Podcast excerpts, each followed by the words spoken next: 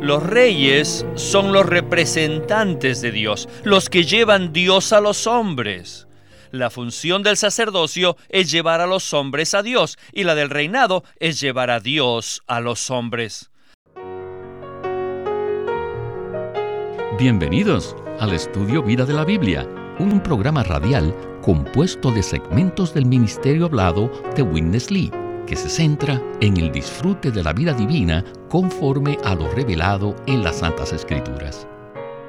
Los invitamos a que visiten nuestra página de internet radiolsm.com y allí podrán escuchar gratuitamente todos los programas radiales del Estudio Vida. radiolsm.com Juan el Bautista comenzó su ministerio predicando, arrepentíos porque el reino de los cielos se ha acercado, lo cual está de acuerdo con el estudio vida de Mateo que veremos en el día de hoy. El mismo se titula El ungimiento del rey. En este mensaje escucharemos acerca de Juan el Bautista, y para darnos comentarios acerca de este mensaje está con nosotros Alberto Santiago. Alberto, creo que todos hemos escuchado acerca de Juan el Bautista pero pocos saben cuál era su ministerio. Eso es cierto. Sí, casi todos saben quién es Juan el Bautista, pero creo que son muy pocos los que conocen la función que él tuvo en el Nuevo Testamento. Pues bien, al escuchar este mensaje del estudio Vida de Mateo, recibiremos luz en cuanto a su función. Juan el Bautista es la primera persona que aparece predicando en el Nuevo Testamento. En cierto sentido, incluso antes del Señor Jesucristo. Y su vestimenta y manera de vivir era muy diferente a la religión y a la cultura de esos tiempos. Por lo tanto, Alberto, nos gustaría que usted nos dijera cuál fue la función de Juan el Bautista en la economía neotestamentaria. En Mateo capítulo 3, versículo 3, el cual es una cita directa de Isaías 43, dice, voz de uno que clama en el desierto, preparad el camino del Señor, enderezad sus sendas. Aquí podemos ver que la función de Juan el Bautista en la economía neotestamentaria de Dios es que él fue la persona que recomendó al Señor. Y lo que es interesante es que esta función de Juan el Bautista está íntimamente relacionada con nosotros. ¿Por qué? Porque nosotros hoy día, al igual que lo hizo Juan el Bautista hace dos mil años atrás, podemos ser aquellos que recomiendan a Cristo. Podemos recomendar a nuestros amigos, nuestros parientes, vecinos, compañeros de trabajo, a todo el mundo y en todo lugar. Nosotros hoy somos los que recomendamos a Cristo. Los verdaderos Juanes Bautistas. ¡Qué maravilloso! Para comenzar el estudio vida de hoy, quisiera leer los primeros cinco versículos de Mateo capítulo 3. Dicen así, En aquellos días, Juan el Bautista apareció en el desierto de Judea predicando y diciendo, Arrepentíos porque el reino de los cielos se ha acercado, pues este es de quien se habló por medio del profeta Isaías, cuando se dijo, Voz de uno que clama en el desierto, Preparad el camino del Señor, enderezad sus sendas. Este mismo Juan tenía un vestido de pelo de camello y un cinto de cuero alrededor de sus lomos, y su comida eran langostas y miel silvestre. En ese entonces salía a él toda Jerusalén y toda Judea, y toda la región de alrededor del Jordán. Como hemos visto, en estos versículos, Juan el Bautista fue una figura que atrajo a muchos, aparentemente debido a su carácter y apariencia externa. Pero como veremos en el programa, había algo más. Eso es correcto. Y apreciamos que este ministerio nos presenta no solo lo que se ve en la superficie, sino que nos da el significado intrínseco de la Biblia. Pues entonces, empecemos el mensaje con Winnesley. El sacerdocio sirve para llevar a los hombres a Dios. Y el reinado principalmente sirve para llevar Dios a los hombres. Los reyes son los representantes de Dios, los que llevan Dios a los hombres. La función del sacerdocio es llevar a los hombres a Dios y la del reinado es llevar a Dios a los hombres. Así que mediante este tráfico de ir y regresar, el hombre y Dios, Dios y el hombre, disfrutan una verdadera comunión y comunicación. Con el tiempo, el hombre y Dios, Dios y el hombre, llegan a ser uno. De esto consiste el ministerio de los sacerdotes y de los reyes. Ahora bien, si vemos todo el Antiguo Testamento, nos daríamos cuenta que el primer ministerio es el sacerdocio. Este siempre trae los hombres a Dios. Todos los libros, desde Génesis hasta Primera de Samuel, tratan del sacerdocio. Y luego, después del sacerdocio, está el reinado, que empieza con Primera de Samuel con el rey David. Así que en este libro Samuel representa el sacerdocio y David el reinado. ¿Y quién era Samuel? Él fue un sacerdote. ¿Y quién era David? Él fue un rey. El sacerdocio siempre introduce al rey. Por lo tanto, Samuel introdujo al rey David. No se olviden de esto, que el sacerdocio siempre introduce al reinado. Así que hoy en día es lo mismo. Alberto, hemos visto un cuadro de Samuel y David, el cual nos presenta que el sacerdocio introduce al reinado. Y en el Nuevo Testamento tenemos la realidad de esto. En el Antiguo Testamento observamos que el sacerdocio y el reinado estaban muy relacionados, y en el Nuevo Testamento vemos el cumplimiento de ambos. ¿Podría entonces usted comentar acerca de las funciones del sacerdocio y el reinado? ¿Y cuál es la conexión que existe entre ellos? El verdadero significado del sacerdocio es traer al hombre a Dios. Y el de reinado es traer Dios al hombre. Lamentablemente, la gente hoy en día tiene una imagen errada de lo que es el sacerdote. Pero realmente la función verdadera de un sacerdote no es otra que introducir la gente a la realidad de Cristo. La función de un sacerdote causa que Dios y el hombre, y el hombre y Dios, sean uno. Este es el significado de lo mencionado en Mateo capítulo 3. Muy cierto. En estos versículos vemos un cuadro muy interesante. En ese entonces, Juan atraía a muchos de Jerusalén, de Judea y de toda la región alrededor del Jordán. Todas estas personas fueron atraídas primeramente por el sacerdocio, el cual recomendó a Cristo. En el libro de Éxodo vemos que el sacerdocio se inició en el Antiguo Testamento, pero la realidad del sacerdocio es Cristo, ¿verdad? Eso es así. Y aquí en Mateo capítulo 3 aunque vemos que Juan el Bautista recomienda a Cristo, también vemos la realidad de Cristo. Cristo es tanto el verdadero sumo sacerdote como el rey. Él es la realidad del sacerdocio y el reinado. De hecho, Cristo viene de Dios al hombre y lleva al hombre a Dios. Él vino al hombre en su encarnación, pero en su resurrección, Él llevó al hombre a Dios mediante el proceso de la encarnación y la resurrección, vemos que Él funciona tanto como sacerdote como rey. ¿No es esto maravilloso? No hay duda de que Él es maravilloso. Regresemos al estudio vida de hoy. Al considerar la historia, you could realize 20 centuries ago, when John the Baptist was born, nos damos cuenta que hace 20 siglos, cuando Juan el Bautista nació, en Jerusalén habían estas dos cosas, la religión hebrea y la cultura grecorromana. Sin embargo, Juan el Bautista no permaneció en Jerusalén, sino que salió de allí y se fue al desierto, donde no se encontraba la religión ni la cultura. Allí solo estaba el campo, la naturaleza.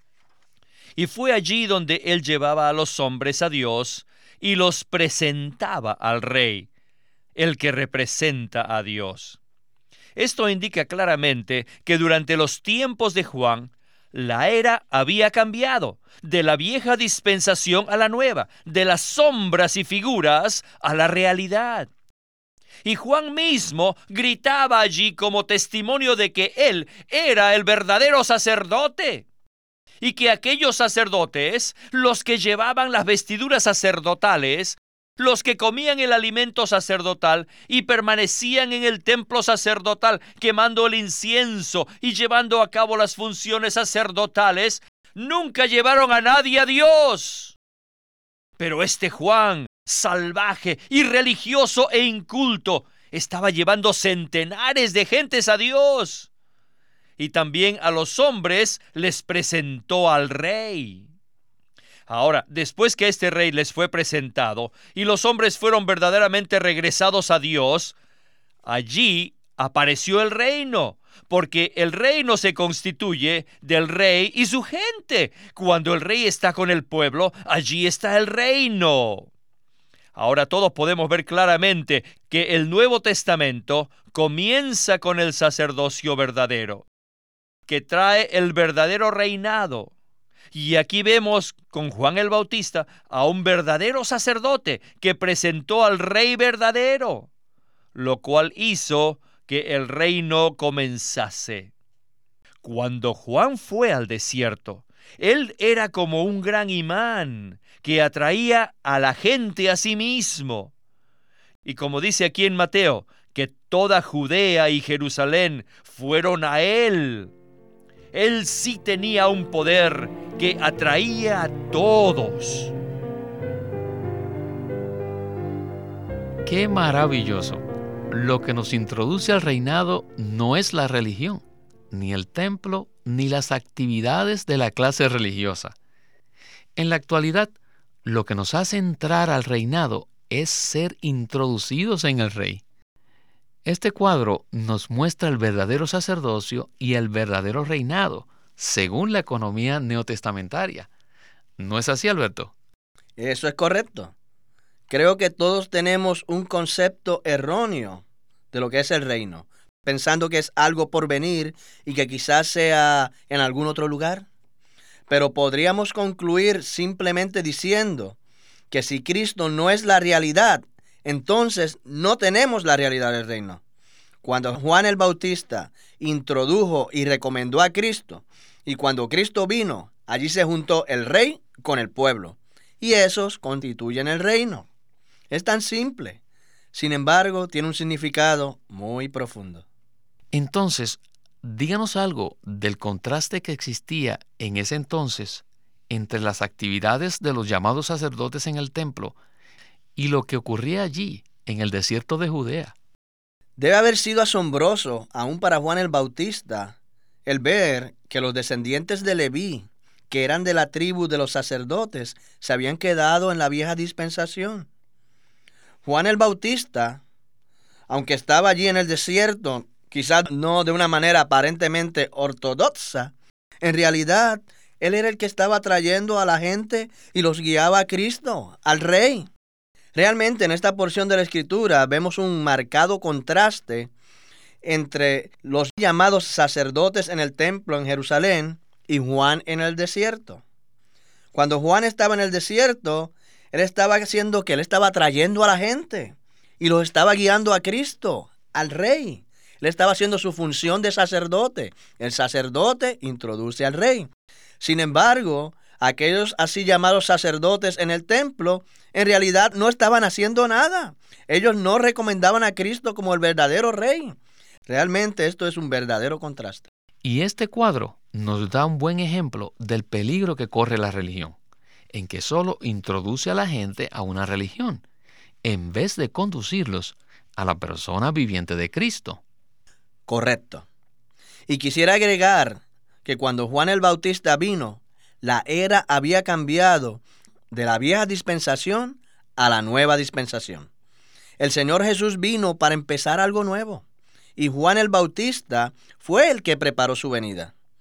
Juan el Bautista era una voz, el que lo recomendaba y lo anunciaba, diciendo que la era había cambiado, que Dios ahora estaba haciendo algo nuevo. Ahora todos los tipos del Antiguo Testamento estaban incorporados en este Jesucristo. Por esta razón, todo había cambiado, de las sombras a la realidad, quien es Cristo mismo. Alberto, aquí vemos algo muy significativo. Cuando el Señor Jesús estaba a punto de iniciar su ministerio, Él salió al desierto y vino a esta persona salvaje, a Juan el Bautista. El Señor no fue al sumo sacerdote que estaba en el templo de Jerusalén, lo cual indica que la era había cambiado. Quisiera ahora leer el versículo 5 de Mateo 3. Dice así, En ese entonces salía a él Jerusalén y toda Judea y toda la región de alrededor del Jordán. Este Juan el Bautista era único en que atraía a todos los que estaban alrededor. Pasemos entonces a escuchar algo más acerca de él. Adelante con Winnesley.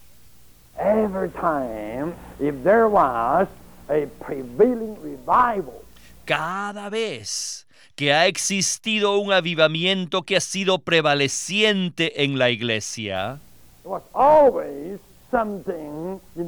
siempre se ha llevado a cabo en un lugar que era como un desierto, no en la ciudad santa, ni en el templo sagrado, sino en un desierto.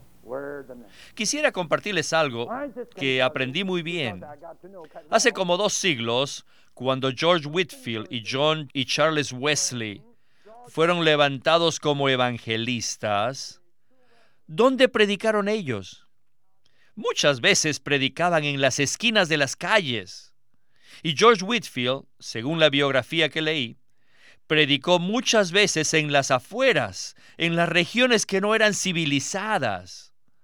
Pero al mismo tiempo, la Iglesia de Inglaterra, la Iglesia anglicana, tenía ciertas leyes santas en ese tiempo que prohibían a la gente enseñar la santa palabra fuera del santuario.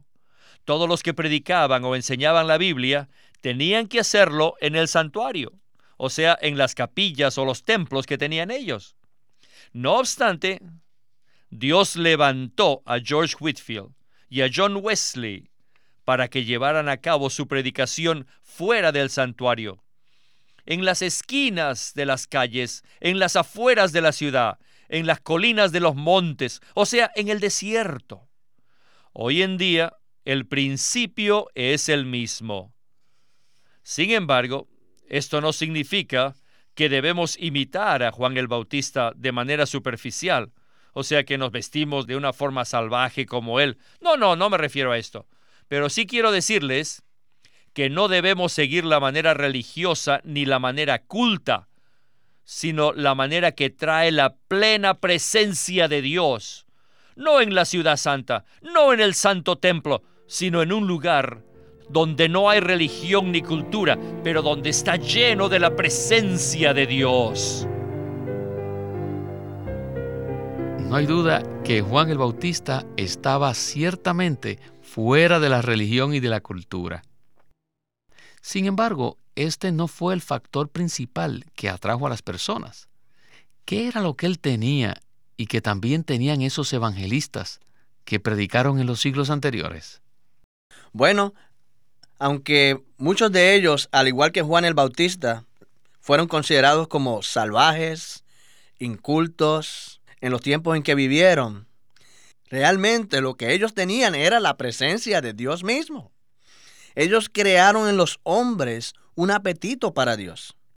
Esta es la clave que hace la diferencia entre la religión y la presencia de Dios. En nuestra experiencia, al tocar este ministerio, nos da un apetito por Cristo. Esta es la clave. Muy cierto.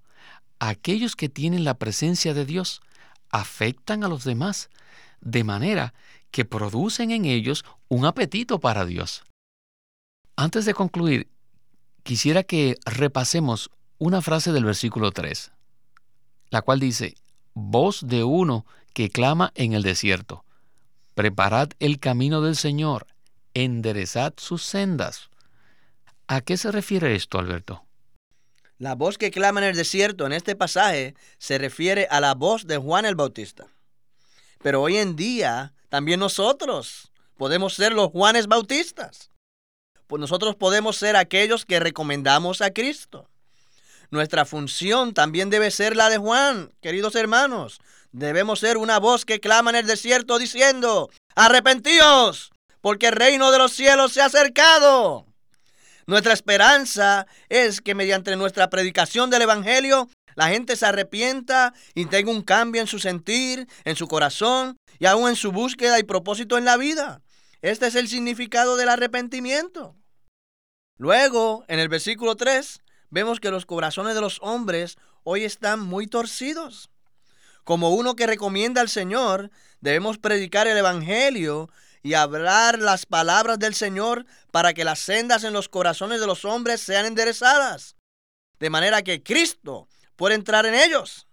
Según nuestra experiencia, hemos visto a los hombres cambiar después de predicarles a Cristo. Cuando una persona que verdaderamente busca a Dios escucha la predicación de alguien que está lleno de la presencia de Dios, siente que las sendas torcidas dentro de su ser son enderezadas y finalmente tiene un encuentro personal con el precioso Señor Jesús. Este estudio vida, Alberto, ha estado maravilloso y muchísimas gracias a usted por habernos acompañado. Muchas gracias por haberme invitado. Ha sido un gran placer.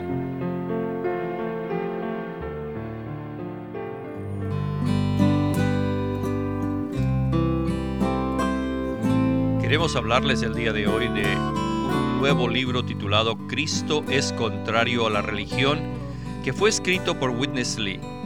Y antes de comentar acerca de este libro, quisiera decirles que Witness Lee nació en 1905 en el seno de una familia cristiana al norte de la China. Allí creció y estudió en una escuela bilingüe en la cual él aprendió inglés. A los 19 años fue cautivado por Cristo y se dedicó a predicar el Evangelio. En los primeros años de su servicio conoció a Watchman Nee y empezó a laborar con él. En 1949, Watchman Nee lo envió a Taiwán con el fin de que se preservara lo que el Señor les había revelado.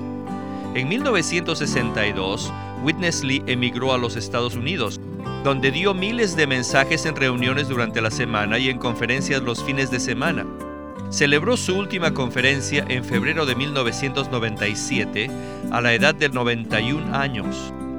Y su obra principal, el estudio vida de la Biblia, consta de más de 25.000 páginas de explicaciones sobre todos los libros de la Biblia, desde la perspectiva del deleite y la experiencia que los creyentes tienen de la vida de Dios en Cristo por medio del Espíritu. Y este libro, titulado Cristo es contrario a la religión, está compuesta de mensajes dados por el hermano Witness Lee en julio de 1970 en la ciudad de Los Ángeles, California. Y en este libro, el hermano Lee presenta el hecho de que el cristianismo tenga la Biblia o predique a Cristo no significa que esté en lo correcto. Los líderes judíos también tenían las escrituras y enseñaban acerca de Cristo, el Mesías, pero cuando éste se hizo presente, ellos no solo no le dieron importancia, sino que lo rechazaron. El llamamiento que Dios hace a los creyentes consiste en que acudan a la persona viva de Cristo y abandonen las tradiciones y las doctrinas muertas. Este libro se titula Cristo es contrario a la religión y en esta obra el hermano Lee analiza la vida de Cristo en los evangelios y descubre que tanto en palabras como en hechos Jesús consternó y confundió a los religiosos de aquellos días. Siempre que el Señor Jesús era acosado con preguntas acerca de la religión, la política y la interpretación de las Santas Escrituras, Él manifestaba su desagrado por el conocimiento doctrinal muerto y atraía a las personas, las magnetizaba a su presencia viva. Hoy en día también es lo mismo. El influjo de la religión, especialmente entre el pueblo de Dios, el pueblo cristiano, impide que Cristo se exprese por medio de su iglesia, la cual es su cuerpo. Así que este libro, titulado Cristo es contrario a la religión, por Witness Lee, hace eco al llamamiento que nuestro Señor nos hace a salir de todo lo que no sea Cristo. Cristo es contrario a la religión, por Witness Lee, y puede conseguirlo en su librería cristiana o llamando al Living Stream Ministry al 1-800-810-1149 y le daremos más información al respecto de cómo obtener el libro Cristo es contrario a la religión por Witness Lee. Queremos animarlos a que visiten nuestra página de internet libroslsm.com. Allí encontrarán los libros impresos del Ministerio de Watchman Nee y Witness Lee la Santa Biblia versión recobro con sus notas explicativas y también encontrarán folletos, himnos, varias publicaciones periódicas y libros en formato electrónico. Por favor, visite nuestra página de internet libroslsm.com. Una vez más, libroslsm.com. Queremos presentarles la versión recobro del Nuevo Testamento ¿Y por qué tenemos esta versión recobro? Debido a que a través de los siglos el Señor ha recobrado muchas verdades de su economía entre los hombres. Desde los días de Martín Lutero en particular, este recobro ha progresado constantemente. A partir de la justificación por fe, la cual fue recobrada en esos tiempos, hasta la verdad de experimentar la iglesia, el cuerpo de Cristo, vista y disfrutada por muchos cristianos hoy, este recobro ha sido como un hilo dorado que une la iglesia en el tiempo. Las verdades recobradas y la herencia de los creyentes deben ser poseídas y disfrutadas por todos los creyentes hoy día. Ojalá que todos ustedes puedan tener acceso a conseguirse una versión recobro del Nuevo Testamento. Invitamos a que visiten nuestra página de internet libroslsm.com. Una vez más, libroslsm.com. O llámenos a nuestro teléfono gratuito 1-800-810-1149. 1-800-810-1149. Además, si desean, pueden comunicarse con nosotros enviándonos un correo electrónico a estudiovida.lsm.org. Una vez más, estudiovida.lsm.org.